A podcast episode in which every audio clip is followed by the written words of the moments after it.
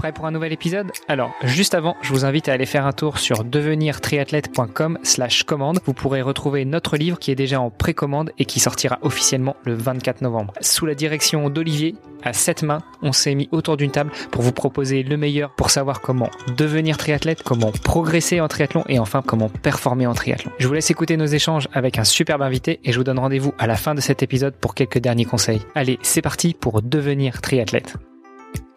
Salut les sportifs, c'est Armano et vous êtes sur un nouvel épisode du podcast Devenir triathlète. Pour commencer cette semaine, eh bien je vous présente tout d'abord mon co-animateur, cofondateur du podcast Devenir triathlète, à savoir Olivier de Scooter. Salut Olivier. Salut Armano. Et cette semaine, nous allons avoir un petit peu d'accent, un petit peu de soleil dans le podcast puisque nous avons une invitée. Bonjour Juliana. Bonjour Hermano, bonjour Olivier. Merci de cette invitation. C'est un plaisir d'être là avec vous. Plaisir partagé. En tout cas, le, le son de ta voix, euh, comme je le disais, donne, fait, fait chanter un petit peu le podcast, amène un peu de soleil.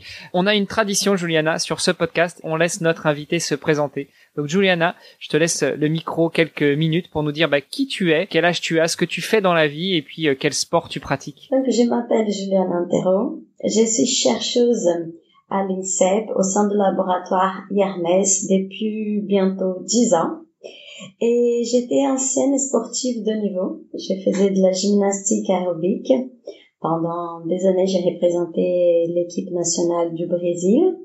Et puis, je suis venue en France faire mes études euh, dans le domaine de santé publique. Et, mais à la base, je suis kiné. Et bah, c'est comme ça que j'arrive à l'INSEP en tant qu'ingénieur de recherche. Et puis, j'ai fait mon doctorat à l'INSEP en épidémiologie. C'est une, une spécialité de la santé publique. Et puis, je suis là. Tu es brésilienne euh, et ça fait une dizaine d'années que tu es en France. Et tu es de quel coin du Brésil? Je suis de Belo Horizonte.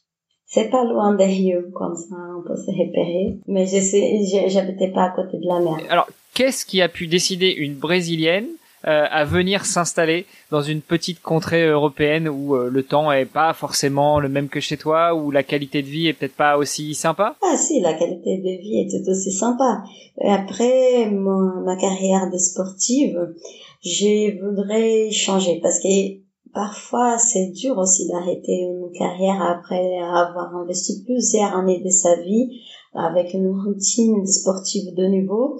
Et je, et je savais qu'après ma carrière je voulais un changement pour pour vivre des nouvelles choses. Et donc euh, j'avais déjà ça dans l'esprit d'habiter dans un autre pays.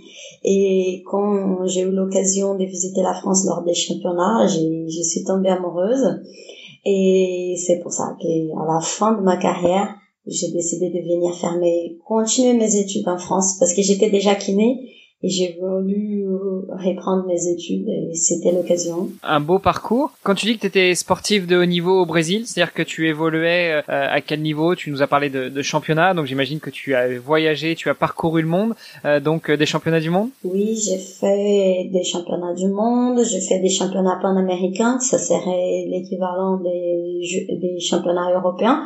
J'étais six fois championne panaméricaine et j'étais douzième au ranking international. Qu'est-ce qui a fait que tu as arrêté ta carrière justement? Est-ce que c'est l'âge, c'est euh, le fait que les résultats étaient plus au rendez-vous, ou, vraiment euh, cette envie aussi de, de switcher, de, de, passer dans le monde professionnel? C'était l'âge. J'avais 25 ans.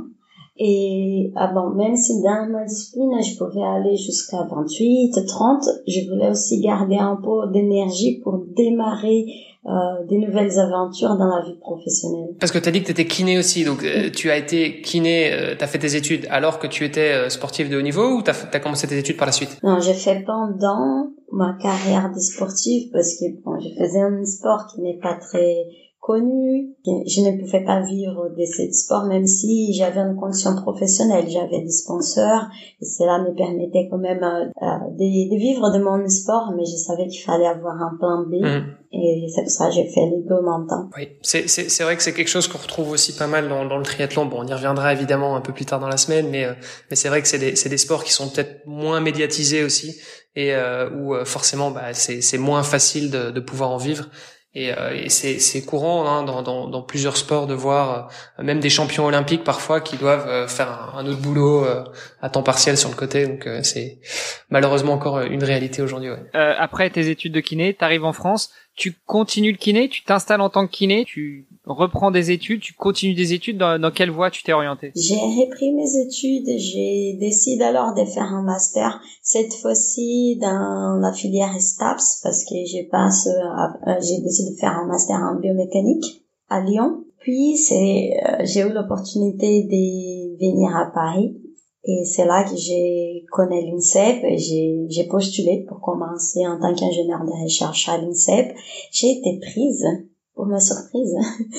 Et puis, j'ai eu l'opportunité de faire une thèse, et c'est là que j'ai décidé de faire une thèse en santé publique. Et donc, j'ai un parcours qui est un peu hum, multidisciplinaire, mais en même temps, elle, a été toujours ancrée sur ma passion pour le sport parce que kiné, j'ai travaillé avec les sportifs, euh, STAPS bon, c'est sport et santé publique, j'ai toujours étudié les bénéfices de la pratique d'activité physique sur la santé des sportifs. Et, et, si on revient un petit peu dans le temps, euh, c'est à quel moment que tu es euh, tombée euh, amoureuse du sport? Déjà quand tu étais enfant, c'est tes parents qui t'y ont mis, c'était t'as été forcé. comment comment t'as découvert le sport? Non, depuis toujours. Depuis toujours, j'ai j'ai été très active. J'ai fait plusieurs sports. J'ai commencé par la natation, mais j'ai pensé un peu la règle. Au Brésil, on commence les enfants commencent très tôt, à partir des 3-4 ans, à faire la natation. Puis, mais ça m'intéressait pas trop faire la compétition en natation. Et aussi, j'essaierai jamais très forte vu ma petite taille. mais j'ai fait de la natation, j'ai fait beaucoup de foot, normal aussi au Brésil. Ben, c'est après que je suis tombée amoureuse, c'était de la gym. Natation, foot, gym, euh, au Brésil, il manque la capoeira, non? Ah, la capoeira, j'aurais bien aimé en faire aussi. Hein. J'en ai fait un tout petit peu, beaucoup de danse aussi. Mais finalement, tu tu t'es concentré sur la gym. Oui, après, quand j'ai commencé la gym et après je suis passée à haut niveau, il fallait choisir, on pouvait pas continuer à jouer à les foot, par exemple, c'est trop risqué de se blesser en pleine saison. Ouais, c'est, quelque chose que je, que je confirme. Hein. J'ai, tapé la balle il y a quelques semaines euh, avec, avec des amis dans le jardin, mais vraiment un truc euh, euh, tout bête. on s'est cogné le genou, genou contre genou, et en fait, j'ai eu un œdème au genou. et pendant deux semaines, j'ai pas pu m'entraîner correctement à vélo. Donc, je le confirme, le foot c'est extrêmement dangereux pour pour pour quiconque fait d'autres sports. Ouais, je suis d'accord. Alors, tu nous as parlé de l'INSEP, Juliana. Pour nos, nos plus fidèles auditrices et auditeurs, il y a, on a déjà eu des invités qui travaillent aussi à l'INSEP. Je pense notamment à Lucille Maffre ou à Valentin Lacroix. Euh, Est-ce que tu as déjà eu l'occasion de les croiser? Est-ce que tu, tu échanges avec eux? Est-ce que tu travailles avec eux au quotidien? Oui, j'ai eu déjà l'occasion d'échanger avec eux, notamment avec Valentin, puisque nous travaillons ensemble en collaboration lors du projet Empower. C'est un projet que nous avons créé avec Alice Meunier, postdoctorante à l'INSEP aussi.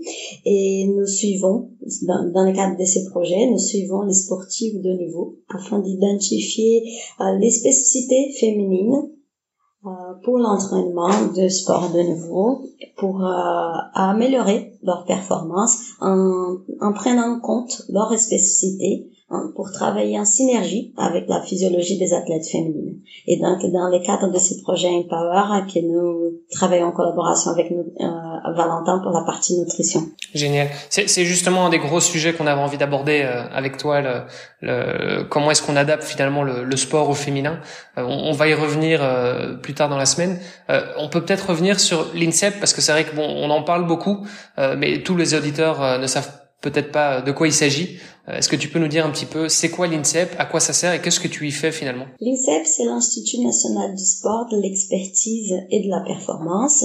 C'est, il y en a, si je ne me trompe pas dans les chiffres, sont 23 fédérations sportives qui sont ici. Nous avons aussi un pôle médical, un pôle de formation et les pôles, au sein du pôle performance, nous avons deux laboratoires de recherche, c'est le CEP et l'Hermès. Et nous travaillons ici, des chercheurs, ingénieurs de recherche, euh, afin d'identifier des paramètres euh, clés de la performance, des déterminants de la performance pour aider et accompagner nos sportifs de niveau en quête d'une médaille olympique. Waouh Bon, ça, ça, nous laisse un peu pantois.